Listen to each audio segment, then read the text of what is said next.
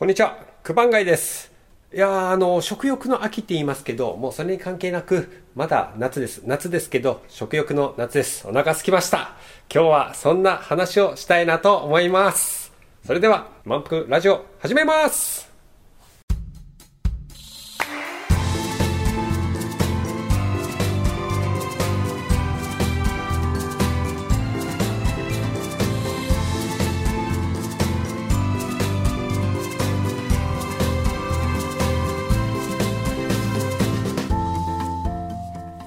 皆さん、漫画読んでますか？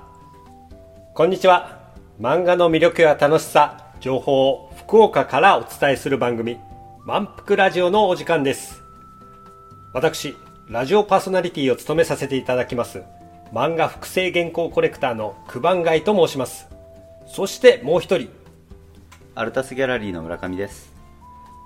今回はこの二人で進行いたします。どうぞよろしくお願いします。よろしくお願いします。この番組は3つのコーナーで編成されています。約30分の雑談情報漫画談義。それでは本日もよろしくお願いします。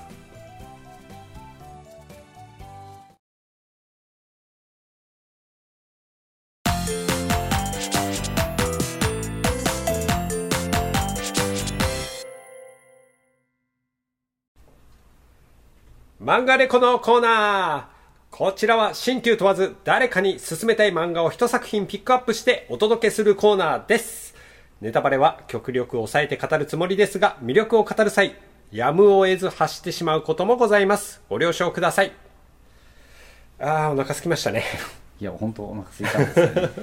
まあ、結構あの、ため撮りしてますから、あのーちょっと収録結構最後の方なんですけど、今日はそうなんですよね、はい。今日ちょっとね、お腹の音が入らないかどうかをちょっと気にして収録してます、ね。じゃあ、あの、気持ちだけでもお腹いっぱいになるようなものを今日僕は紹介します。はい。はい。あのー今回おすすめする作品はこちら。えー出版社は集英社。えージャンププラス。あのアプリですね、はい。ジャンププラスで連載しておりました「水筒と」はい。はい、沖野由依先生です、ん。こちらは2019年から2020年の、まあ、全3巻という作品ですけど、はい。こちらは、えーとですね、グルメ漫画です。はい。グルメ漫画。まあ、あのお腹空いてるから紹介してるってわけではございません。あのこの漫画のとても魅力的なところで僕がちょっとお勧めしたかったのがこの漫画はですね福岡のそういったいろんなお店を紹介しているんですよそうですね。うんもう本当に福岡のですよね。しかもその架空のお店じゃありませんよ福岡にちゃんと営業してあるん実際のお店をちゃんと漫画の中に取り入れて毎回毎回そこであの主人公の女子大生たちがうん食べるっていうお話としております、うん。うんまあタイトルがね、水筒とですからね。そうですね、うんで若干あのこの話あのゆり要素も含んでまして、うん。主人公の、えー百瀬桃。はい。そして清水ゆずのこの2人が、まあ、いろんなお店に行ってから、うん。うん、いろんなご飯を食するというところです、うん。うん。まああの女子大生のこう2人のね友情的な感じの、まあ、ライトな見方でもいいんですけど、もう僕的には、あこんなお店も紹介してるあんなお店も紹介してるっていうところで、結構この漫画を読んで、いろんなお店に食べに行ったことがあるんですよ。うん、自分も、まあ、水筒とを読んだから、あの行ってみたうん。であの知ったっていうお店があったりいくつかするからですね。はい。はい。行かれました？どっか？ザイトン行きましたお。はい。ザイトンあの2話ですね。そうですね、2話で、そうなんですよ、ちょうど2話であの連載された後に、うん。あの歌詞の方に行く機会がありまして、ほうほうほうじゃほう。あ、ちょうど歌詞だし、あのザイトン行ってみようかなと思って行ってみて、はい、台湾混ぜそば。台湾まぜそば、はい、いいですよね。これね、またすごいいいところがあの各話各話で出てくるご飯が、まあ、大体あの設定としては女子大生ですので、1000円いくかいかないかぐらいの、うん、そういったご飯の価格設定もちゃんとしてあるんですよね。そうですね、うん。だからまあお昼としてはちょっとよ良さげなお昼っていう感じでもありますけど、あのー僕ですねはい。一回行ったのがうどんのうさぎ屋。あはいはいはい、はい、これがねあのうさぎうどんっていうのは1杯660円ってうん、値段がすごくねリーズナブルでお安いんですよ、ですけど、めちゃくちゃ量多いんですよ、うんなんかあの漫画のね作中の中ではハフハフああ美味しい量が多いみたいな感じでにこやかに食べてますけど、うん。あの結構がっつりねあ本当にお腹いっぱいになって。いやあの味はすごく良かったです、うん。うん。いやそういった意味でまあいろんなお店も紹介してますけど、そうですね。ちょっとこれは今日はですねあの、まあ漫画の紹介というかもうお食事どころの紹介したいですね。これちょっとねね。お腹空いてるからいやもう、うん。あとあのね、うん。自分たちはあの紹介されてるお店にい何度も行ったことありますけど、うん。まあていうかし、ね、知らずに知らずにというかあそうね。そういえばここ水筒と紹介されてたなみたいな感じで、うん。お店に入って色紙を見て思い出すみたいな感じありそうなんですよね、はい。ちゃんとそのお店に一個一個、あのね作者の沖野先生のサインが入ってあって、うん。あえここのお店もあるんだっていう感じで、うん。そこから知るっていうところもありますので、ありますよね、うん。うん。あそれこそこの前あそこ行ったじゃないですかあのカリーうですね。焼きカレーのお店はい、あのね、アルタスギャラリーのある中洲の方、まあ、上川端の方ですけども、はい。あの商店街の中にカリー本舗というお店があって、これもあの漫画の中で取り上げられてるんですよね。そう。全く僕、あの気づかずにシーフード焼きカレーを頼んだんですけど、はい。それがちょうどその回、うん。うん出てきてたんですよ。食べられてたということですよね。はい。うん。いや美味しかったです、うんうん。でもあの途中でうんキャラが増えるんですよ、うんああはいはい、うん、それがなんかあの、春川さくらと、うん。まあ、先輩の千秋もみじっていうキャラクターが増えるんですけど、うんはい。僕最初ねあのさくらとかもみじとかゆずとかももとか、うん。何の名前なのかなとか思ったんですけど、うん。これちょっとね村上さんにあの、うん。聞いてみたんですよね、そしたらもう的確な答え聞いて出してくれたから びっくりしました。いえいえいやいやそれが合ってるかどうかわからないですけいどね。やもうそれだと思ってます、僕はい。ね、なんとなく桜とかもみじとか言われるとそういうふうなイメージになっちゃいますけどね、そうそうそう。なんかね桃とか柚子とかこう最初出てるこの2人はなんか調味料的な何かかなぐらいな感じで思ってたんですけどうん。桜もみじ。ああなんだろうなと思ったらうん。桜で馬肉。うん。もみじや鹿の肉、うん、肉か。そうですよね。なんかお肉つながりの名前なのかなって思ったりしますよね。うん。いやすごいなと思って、うんでもこれあのちょっとね惜しまれつつも3巻でうん。終わってしまいましたけど、はい。きっとこれねうん。キャラが増えたら、うん。このあとボタンっていうキャライノシシの肉でボタンって絶対出てくるだろうなって思ってました。う ん出てきそうですよね。出てきそうですねそれもまあねやっぱ女子大という設定だから、女子大生がまた一人増えるのかなって、はい。いやーそれこそで他何があるかな。あのパンの会がありまして、花見でなんかみんなそれぞれ持ち寄ってパンを出すっていうところありましたけど、うん。ここでですねあの、パン工房のフルフルのうん。えっ、とですね明太フランス。はい。定番ですけどねこれ美味しいんですよすっごい、うーうんん。まあ、最近あの、まあ、フルフルさんっていうのもいろんなところで少しずつまあ店舗を増やしてきてはいますけど、うん。やっぱもうこの松崎店のは元祖のところなので、はいはい。あいやそれを持ってこようかなとか思ったんですけどね。うんうん。今日ちょっと雨も降ってたので。はいまあちょっと今日ね今日はご用意してませんみたいな感じのねそうそうです一番かあの 一番スタジオで嫌がられるタイプのやつですよねいやいやいやいや、ちょっとよくよく考えたらですね、ラジオですよ。ラジオで咀嚼音をずっと出しながら、うん、うまい、むちゃむちゃみたいな感じいのは。やいやでもなんかねそうラジオですけどかあの食レポ的なはいものもあってもいいのかなといや本当お腹空いてますかね本当に美味しい時って無言で食べますよね。そうですよね、うん。まあ、でもねなんかそういう意味でね、自分たちの新しい挑戦という意味で食レポやってもいいですね 村上さん、よっぽどお腹空いてるじゃないでいすか。や本当今日はねあのお腹空いてるんでねいや、まあそうですね。あの、水筒と読んでからですね、はい僕一つ気づいたことあるんですけど、皆さん、あの、やっぱ食ばっかりに目がいってるじゃないですか。うん一つ気づいた気づいたことがあって、はい女子大生だからこそでしょうか。うんうんうんみ毎回毎回、ん衣装違うんですよ。あー はいはいはいはいこんまあまあ、あの、一応、設定的には、このモモもね、どっかのお嬢様っていう設定なので、うんまあわかるんですよ。うんうんですけど、ゆずとかさくらとかに関しては、多分そういった設定ではないはずなんですよね。ううんん。でも、毎回毎回皆さん服違うんですよ。いやー、ここがやっぱ大学生かなって。そうですね、やっぱりこう着飾りたい年頃ですからね。そうですね、はい。い、やおしゃれもちゃんと忘れずに、食も忘れずにって、いろんなねもう本当満腹ですわ。そういう意味でもね そうそうそう。満腹ですね。うん。はい。あと結構ねあの胃袋底なしですよこの、うん。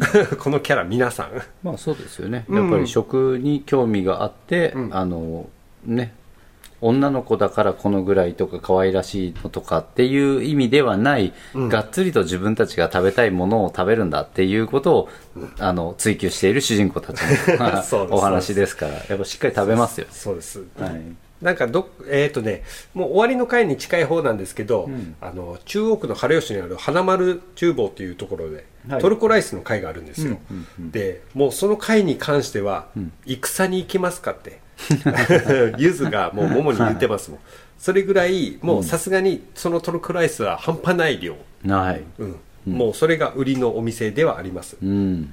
でもまあトルコライスで1100円ってまあなかなかのお値段ですけど。そうですね。でもまあそれで考えると福岡って結構安い方でしょうかね。うん、まあボリューム感とかを考えるとね、うん。あのお安く大量に食べれるお店もいっぱいありますよね、うん。うんそうそうそう。あのね優しいところがちゃんと一応全部お値段を紹介してあるところなんですよ、はい。ですけど、うん。実はこれあの大分に旅行する会がありまして、はい。大分の、うん。ままあ、とあるその宿に和の宿むつきっていうところに、はい。この4人が泊まる会があるんですよ、はい。でその時に出される料理が本当にねもうコンボかっちゅうぐらいね前菜から、うん。もうメインの地獄蒸しまでブワーって出てくるんですよ、はい。でこれ全部値段が書いてないんですよ、作中でも、はい。はい。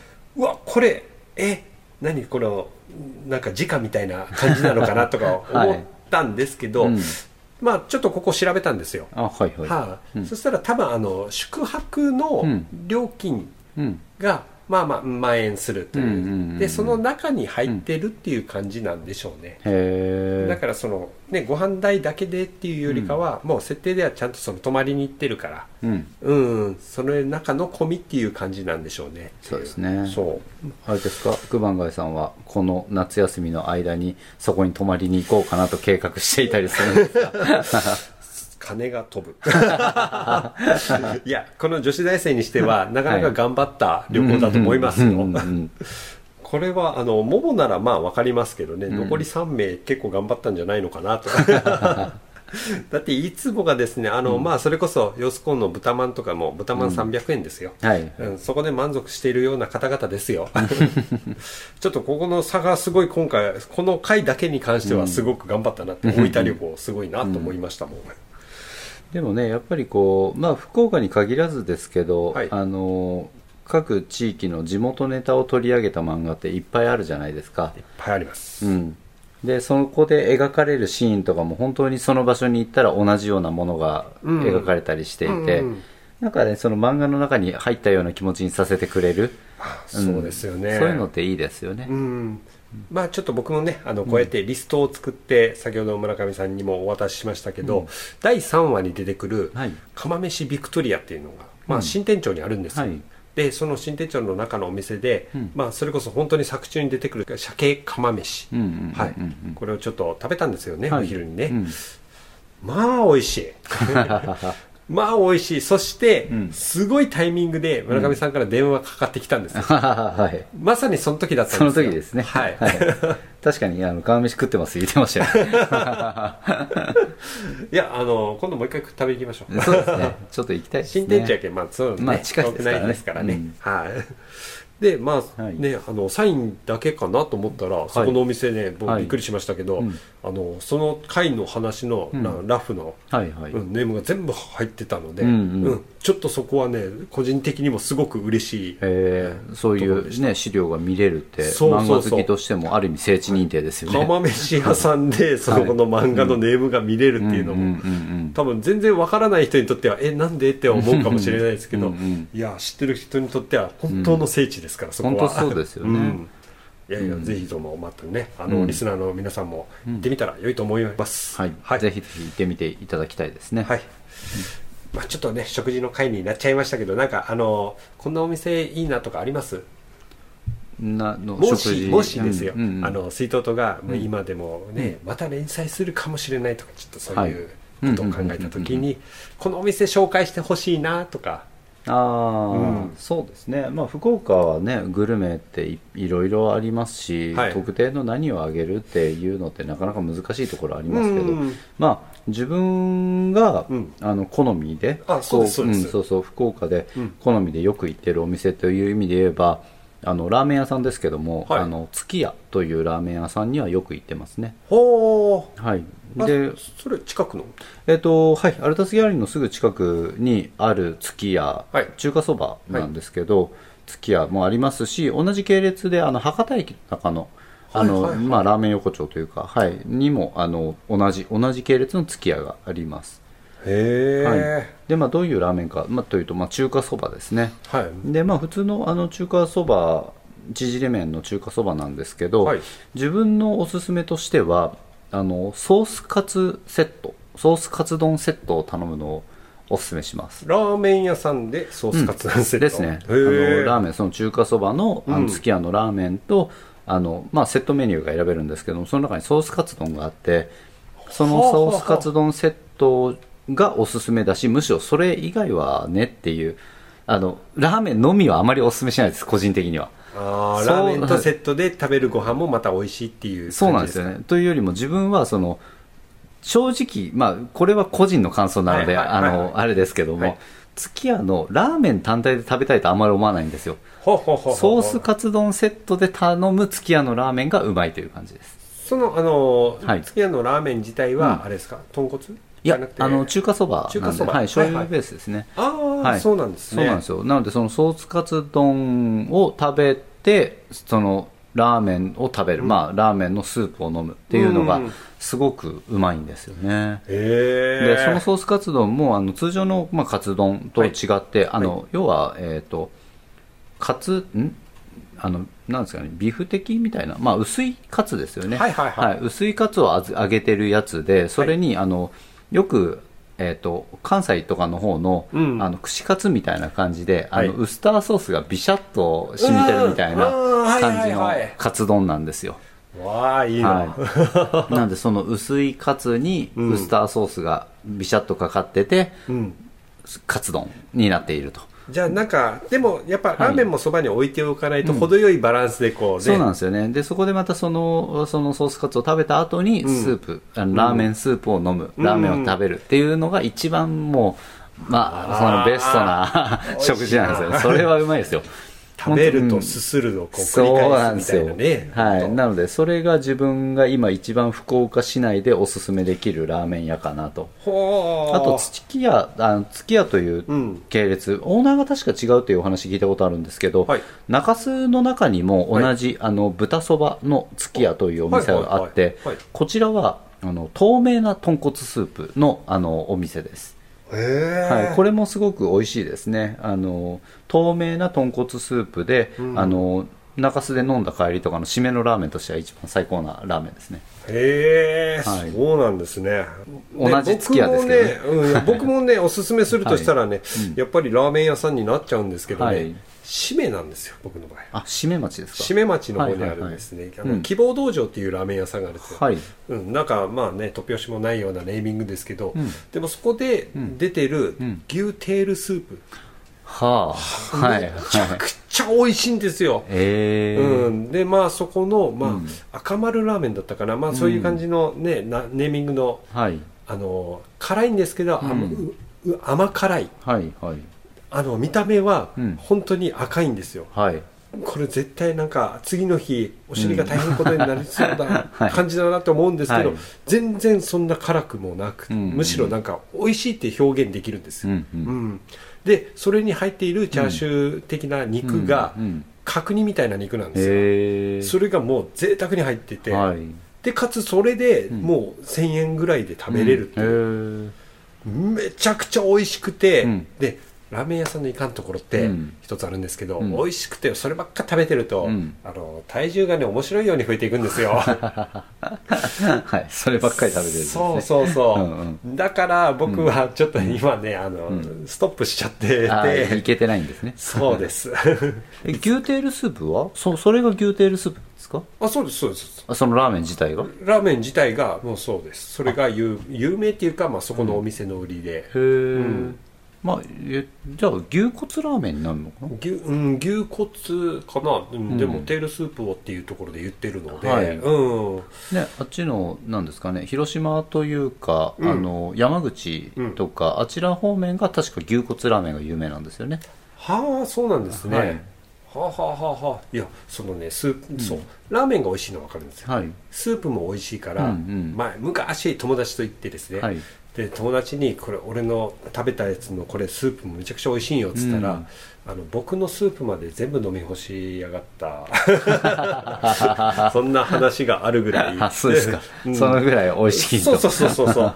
うん初めてちょっと連れて行って気はい。に入ってくれたのは嬉しいんですよ、はいはい。まさか僕のスープまで飲むとは思わなかったという。ねえまあまあそこはちょっと一度行ってみたいですね、うん、いやいいですね、いや本当おすすめです。いや、うんまあ本当水筒とっていうお店、お店じゃない漫画はですね、あの福岡のいろんなところ美味しいお店を紹介してますので、これはもうぜひおすすめです、あの満腹ラジオとしてもちょっと紹介したい漫画でしたので今日こうやって紹介できたのは本当嬉しい限りです。満腹ラジオが違う満腹になってますね。あそうです。今だんだん話しながらお腹も空いてきました。本当ですよね。漫画を、漫画をお伝えする、あのラジオ番組なのに、うんそうお腹を満腹にさせる情報をお伝えしてる番組にななんってます。か違ったレビューになってきてますもんね。まあねもういいですいいです。でも福岡美味しいものいっぱいありますからね、はい。しかも2人が伝えてるのが福岡でラーメンの話してるのに一切豚骨ラーメンの話をしてないというね、い。やもう本当沖野由依先生ありがとうございましたって言いたいです。じゃあ、はい。それではおさらいです、はい。今回紹介した作品沖野由依先生の「水筒と」えー現在ですねあの全3巻ということで刊行中でございます。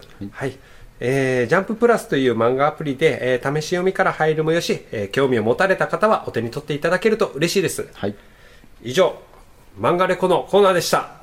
お腹すいた。うんどっかちょっと食べに行かないとですね。食べに行きたいですね。はい。はい。お疲れ様でした。ありがとうございました。はい。ありがとうございました。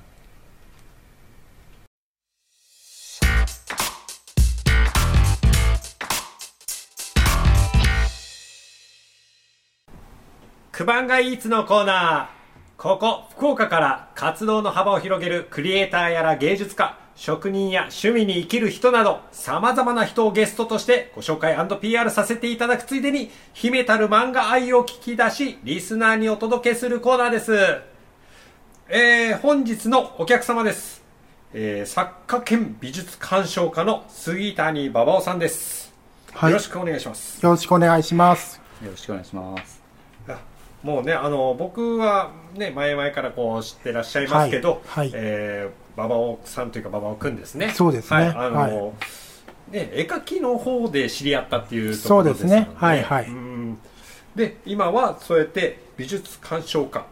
そうですね、あのー展示などを見に行って、その感想を SNS などに上げるという活動ですね。そうやって美術人口っていうか、見る側、書く側を増やしたいっていう意図がちょっとありまして、じゃあその主に活動はあの僕もちょっと拝見させていただきましたけど、はい。ノートを中心に書かれてますか？ノートですね。うん。大体ノートですね。はい。でその例えば月にもうこのいろんなとこ行ってるじゃないですか。はい。どれぐらい行かれてます？いや、数えてないですけど、そうですねもうただあれば行く、そうですね、あれはい行きますし、うん、行動範囲とか行動範囲囲とか、いや、でも限限られてたりもしますんで、もっと広げないかんなっても思いますけど、ただなかなか、その、え、自分の絵を描くっていうこととの両立もまた難しいので、そこら辺のバランスがまだまだ修行中かなという感じはありますね。でもあの馬場君はあれですよね。ちょっとまた最近絵描こうかなっていう絵描こうかななっていう感じで、うん。はいはい。でもまあスタンス的にちょっとそこをねうまいこと。そのバランスがちょっとね、うん。あの美術鑑賞家がちょっと一時期書けなかった時期に始めたことだったので、はいはいはい。それで書き始めてからその両立っていうんですかね、うん。そこら辺が、うん、課題かなって。ただやめたくはないし。そうですね、ん。なんかまたこうモチベーションがガンガンガンって上がっていってはいはいってい。う感じなんですね。そうですね、まあ、馬場さんは、ね、あの美術鑑賞家としてしっかりあの一つ一つの作品作家さんと向き合って書いていただいているので。あありがとうございます、はい。まあ、うちのギャラリーにもよく来ていただいて、はいはいあの書いていただいているので非常にあのギャラリー側としてはあのありがたい存在で。はい、ありがとうございます。はい。まあ、逆にあの本当馬場さんみたいに両立されてる方ってそんなに多くないですよね。私が両立されてるのかどうかもわかんないですけどただその美術鑑賞家っていううん肩書き自体がもう私しか多分名乗ってないから、いやもうそれはね、早いもん勝ちですよ。うん いやいやこれからもねどんどんいろいろね、はいはいねありがとうございますす。ありがとうございます。はい。まあそんな、えー、馬場君ですが、はい。はい、あのーもうここに来た以上ではい。聞きます。はい、人生の中で金銭に触れたような漫画ありますか？はい。えーっと、大日向剛さんという方の、はいはい。おやつっていう、もう20年以上前かな、うーん。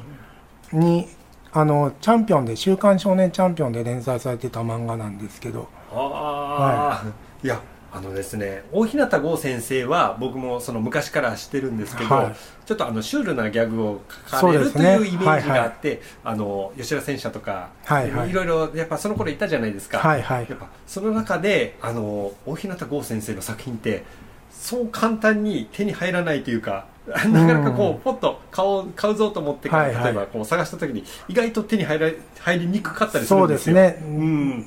本屋には並ん並ぶってるのが稀だったかな、当時ね。うんはい。でそうなんですよね今回そうやって馬場君が紹介してくれたのをきっかけにちょっと僕も探してみたんですけどはい。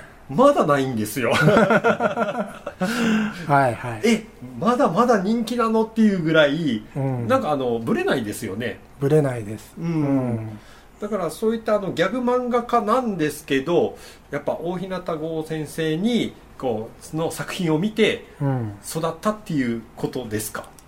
そうですね、基本は結構、当時確かに吉田戦車とかいらっしゃったんですけど、同じシュールでも質が違ったというか、そうですね。うん。うん、なんあの私の印象ですけど、もともとそのおやつを知ったのが、はい。当時、廃品回収、とかがあの住んでる区内であってて、まあ、はい。雑誌とかを回収されてて、そこでたまたまその回収前の本をパラパラと、ああでも僕もありますそういうの。んそうそう、その時にあの目に留まったのが確か最初だったかな、うん。それが何度かあって、あこの漫画面白いなっていう。そうですね、うん。まあ、あのちょっと簡単に説明しますと97年から2001はいはい。年までの連載で全5巻ということですので、そうですね。馬場君的にはじゃあその年代の頃って言ったらちょうど学生時代。学生時代。はいはい。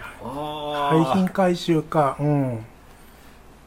おぼろげですけどね。ううん。んいやこのねちょうどギャグ漫画って言ったらまあその時代とかになりますともう僕の中では、うん。それこそ先ほど言った吉田戦車もそうですし、はい。もう古谷実先生っていたじゃないですか、はいはい。今中の、うん。もうあの方もうシュールな漫画を描き始めるぐらいになってきたから、はいうん、逆にあの大日向先生の作品っていうのが本当にこの今読んでもあなんかもうブレないなこの先生っていううん。感覚がずっと残ってるんですよ、はい。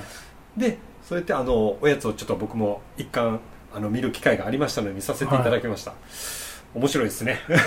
あの他の漫ギャグ漫画と違うところっていうのを挙げるとすれば、うん一回思いついて、うん。あこれダメだろうっていうやつを平気でうん。ネタにすしてる感じがするんですね、ああうん、堂々としてるっていうんですか、うんネタ自体、自信自信持って、うん。うん、あの悪い意味ではないです。悪い意味ではないんですけど、僕の中ではあの口頭無形というそうそうそうなんです。言葉がもううん。まさにぴったり当てはまるんですよ、で後先考えない、そうそうそあの設定とかをううん。どんどん盛り込むっていう、うんであの後半になって主人公おやつっていうタイトル主人公おやつくんってはいはい。言うんですけど後半おやつくんに弟ができるんですよ。え？弟できるんですよ。えちゃんとストーリーになってるの？突然弟が生まれるんですよ。はあ。えそれ何巻何巻あたり？何巻あたりかな？4巻とかそんぐらいやったと思うんですけど。はあ。でしょっちゅう出てくるわけじゃないんですけど、うん。生まれたって言って最初にうん。その話のネタのもどういうストーリーかっていうとうん。あのこの世で一番長い名前にしようっていうことでへえそういう話になってうん一番長い名前はって言ってはい。円周率だっていうオチになって名前が円周率になったんですよ。いやあのですね僕なんか大日向先生のギャグ見て思うんですけど、うん。これも悪い意味じゃないですよ。小学生が考えそそうそうそうなんです。そうなんです。だからだからさっき言ってたみたいに、これ幼稚だなって悪い意味じゃないですけど、幼稚だなこれボツだよなっていうのを平気でドーンって、うんそう。そうなんですよ、あの本当、うん。ど真ん中にドーンってくる感じで、うんで結局その弟うん。生まれて、はい。しばらく3.14ってずーっと ずーっとい言い続けて、はい。しばらくしたら、うん。おおよそ3って言うんですよ。うわーそうそういうオチいやあの僕ね一巻見てから気づいたことがあるんですよ残りの1ページずつじゃないですかほとんど。はいはい。ギャグ漫画だから。その1ページでこのね起承転結するみたいな感じなんですけど、最後の2コマでそこ！うん。えそんな締め方？ってそうですそうです。そういうギャグばっかりなんですよ、うん。だから今その3.14って言ったじゃないですか、はい。およそ3って。最後のうちおよそ3になるんです。で最初は い一巻では1ページ漫画が続くんですけどそのうち5ページかな、そんぐらいのストーリーものに変わるんですよね、あたまにうんありますよね。はいはいはい、変わっていって、うん、平気でなんか過去をぶっ壊すっていう力強さというか、うーん。うん。そこら辺もなんか結構衝撃だったかなそうですよね、うん。なんかあの毎回毎回一応あのキャラクターっていうのはちゃんと設定して作ってあってそのキャラでね、はいそれなりのこのルーティンなギャグを繰り返していってはいるんですけど、もう一巻見た時点でそのルーティン繰り返してるギャグたあのキャラクターたちが勢ぞろいして なんかそう争ってるようなそうなんです。そんな話もありましたし、うん。だからさっききの弟の3.14って名前だって、はい、今後出していくにしいくにしても、うん。もう動かしようがない名前じゃないですか。うん、なんか。そうですよね、うん、それなのに平気でおよそ3ってつけるんですよ。いやあの馬場君がすごくなんかこの漫画にあの僕のあれだったですね思い込みかもしれないですけど、はい。この漫画に影響されてちょっとその今の画風ああ、うんはいはい。がそういう形になったのかなっていうのはちょっと考えたんですけどね。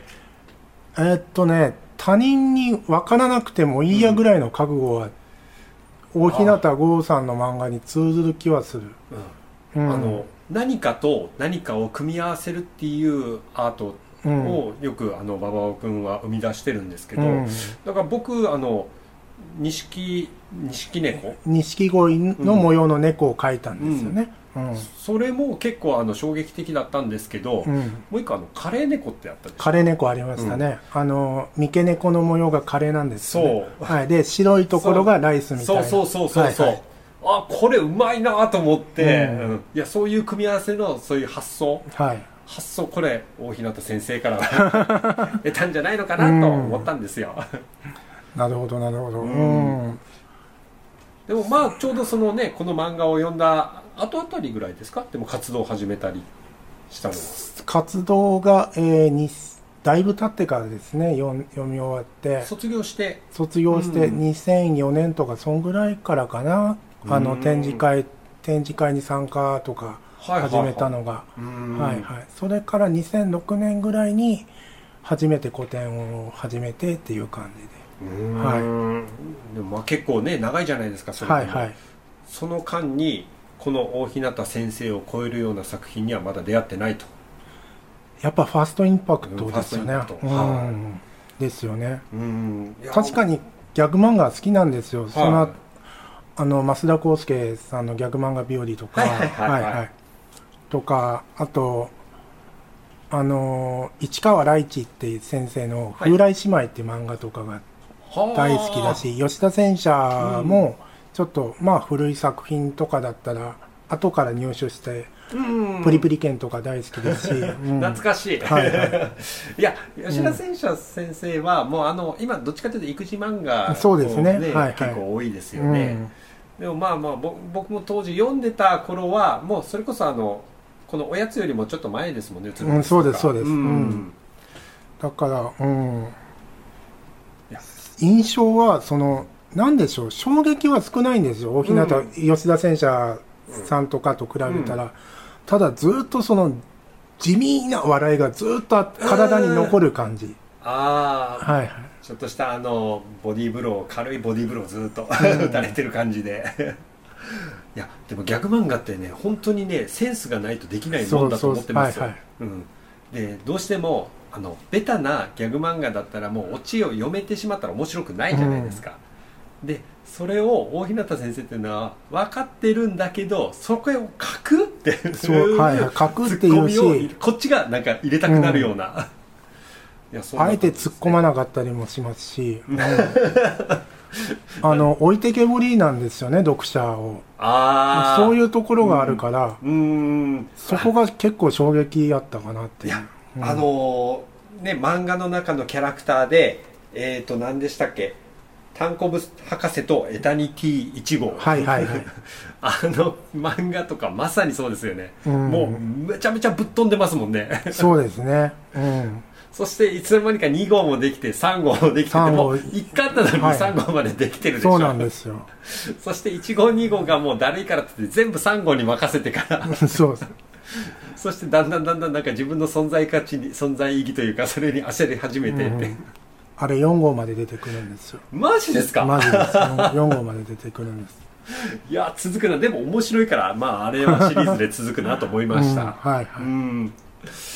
いやーでもねババ君ありがとうございます。僕多分ね馬場君に教えてもらわなかったら大日向剛先生をこうやってまた探そうっていう気にならなかったかもしれないです、うん。今はねまだだいぶなんかおとなしくなったっていうか、うん。こういうおやつっていわば暴力的暴力的心暴力的っていうか、うん。なんかちょっとパンチの効いたうん。ギャグ漫画なんですけど、うん。今だいぶ落ち着かれた漫画あの一ちょっと前は卵焼きの目玉焼きの黄身つぶすはいはい。はい。ああいうのとか書かれてたり、うーん。そうですよね、うん。あ僕あとね好きなのがありまして大日向剛先生のおやつ読んでて、はい。あのコマだけじゃなくてコマの周りとかにちょっとはいはいはい細かくちゃんと書き込んでるじゃないですか、そうですそうです。だからそういったところの演出をもう事細かにちゃんとやっている。もう自分の世界観っていうのをちゃんと作り上げてるところなんですよ。そうですね。うん。あの他の漫画とかでもうん。本当にもうぶっ飛んでてうん。登場しない人物を紹介してたりするんですよね。そこ予想してないことをやる。や予想してないことを見開きでやったりして、逆にやりすぎてこっちが心配になるぐらい。いや本当にそういう先生です、うん、いやもうぜひねおすすめと言いたいところですけどいや見つけたらね古本屋でもそうなんですけどあったらちょっとね一度読んでみていただいた方がいいと思いますよ。うん、文庫化もされてないですし、うん。うんあの僕がほら複製原稿ね収集家なので、大日向剛先生とかになるとこの1枚でもあの全然飾って絵になるような感じなんですよ、はいはい。うん。だってもうその1ページギャグですからね、うんうんほとんどが。うん。いや面白かったです本当。うん、ありがとうございますありがとうございますっていうのもえ おかしないやいやそれいやでも大日向剛先生があって今の馬場君はいはが、できたと思えば。は あまあねそんなちょっとねギャグ漫画についていろいろまだ語りたいところなんですけど、はい。ね馬場君もちょっと今活動されてるものもありますから、はい。はいはいぜひそれを聞きたいと思います。はい。はい。いやちょっと PR の方よろしくお願いします。はい。えーっと9月28日まで今開催中なんですけどはい。えーっと福岡中央区大名の大名はい。山本文法堂という画材店はいはいはいあの創業90周年記念サムホール展というのが今あっててはあそれで100名かな参加されてるんですけど、その中に本名で出店してます、はい。杉谷馬場を。杉谷馬場が本名じゃなくてあのー作家名なんですけど、はい。もう本名言っちゃいますね。馬場康夫名義で。お。言っちゃった。まあ言っちゃったって言ってももうそこに行けば馬場康夫っていうのがありますので別に、うん、隠すことの名前でもないのではあ、でも山本文法堂ってあの地下の地下に入ったところでのすよね。文法堂画廊ですね。はい、あそこに100名。はい、サムホールっていう小さいサイズがあって、その大きさばかりの作品展示ということで。ああじゃあ皆さんその全部そういった基本的なサイズでやってるっていうことです100ね、名か90名かそっちそんぐらいの展示が、はい、うわーすごいですそれが今開催中で今開催中で28日までです、28日まで。はいはい。すごいです。ぜひぜひあのね近郊にお住まいの方山本文法堂に足を運んでみてください。はい。じゃあ改めてあのおさらいです、えー本日の、えー杉谷馬場くんのね紹介した本は、えー作者大日向剛先生の「おやつ」はい。えー97年から2001年まで連載してて全5巻「週刊少年チャンピオン」で連載しておりました、は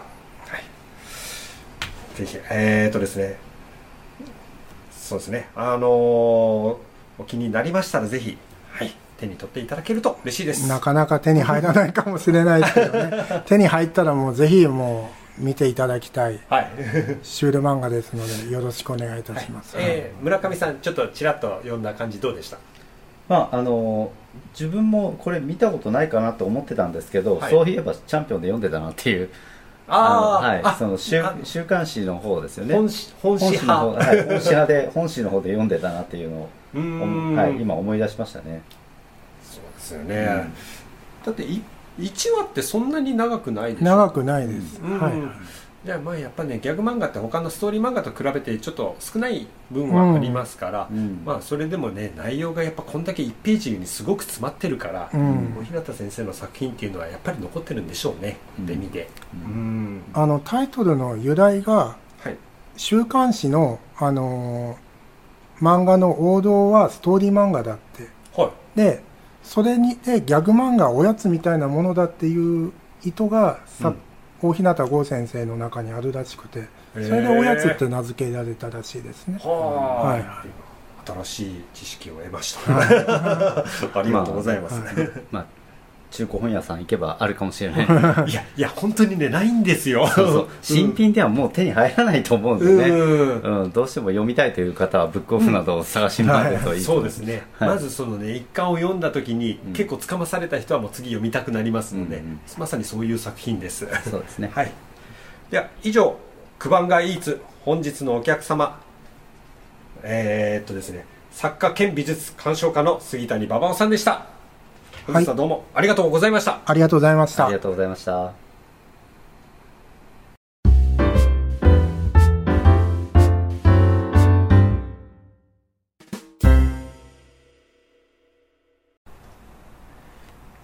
エンディングのお時間です。えー、私、九番街からお知らせがございます。満腹店の余韻に浸っている間もなく次のイベントが決まりました。村上さんが松山先生のイベントで搬送している一方、九番街が複製原稿、そして満腹ラジオでコミ店を1週間ジャックします。1週間弱すごいですね頑張ります。まあ、コミテントは大名にあるコミュニティラジオ天神のことですけど、情報と人が集まる福岡天神大名から世界に発信している放送局です。そうなんです。今配信しているこの満腹ラジオ、コミテンラジオから FM ラジオとして1週間流すとともに隣接しているコミテンカフェの壁を九番街のこの漫画複製原稿で埋め尽くすという企画です。じゃあこの自分たちが撮っているラジオもはい。放送そうですね。いや、この回はどうかはわかりませんけど、あこの過去回を、そうですね。大体その1週間分の過去回はすでにありますので、はい、今まで撮ってきたやつですね。そうです。それを流そうと思います。すごいですね。ようやく我々のこの、ウェブラジオという形を飛び越えて、あのそうですね。FM に乗るという。そうです、そうです。はい。だからまあ知らない方にも急に何が始まったっていう感じで、うん。うん、本当そうですね。そうです。それで、まあね、お耳、お耳にかけはい。ていただけたらと思います。はい。えー開催期間は8月27日土曜日から9月2日金曜日まで。えーコミテンカフェは営業時間が水木金土と10時から21時まで。はいで、日月火が10時から19時までです。はいはい。えー、そして、満腹ラジオは22時からの放送で過去回を順不動で放送予定です。はいすべてオープニングはコミテン用に撮り直しております。はい。新しく収録してますはい。えー、なお、あの、コミテの場所をちょっと簡単に言います。はい。えー、福岡市天神西通りから今夜町東通りに入って、博多さぬきうどんのある明間ビルの隣、アペゼビル2階になっております。もう外から見てもすぐわかるぐらいコミテンの大きな FM77.7MHz の文字が目印です。まあアート関係者というかアート関係好きな人にお伝えするのは今夜ギャラリーの通りと言ったら分かる感じですね。ああ、はい。なるほどですね。うん。あとは上級醤油というあの、はい。博多の一番老舗の醤油屋さんがある通りになります、なるほど。そういうことですね。はい もうね、考えたらもう今週土曜なんですよ。うん、はい、もうね、バタバタすぎて本当にジャックできるか不安ですが、やる気はないとということで、はい、その気持ちで頑張ります。はい。目安のんきね。やる気はないとって はい。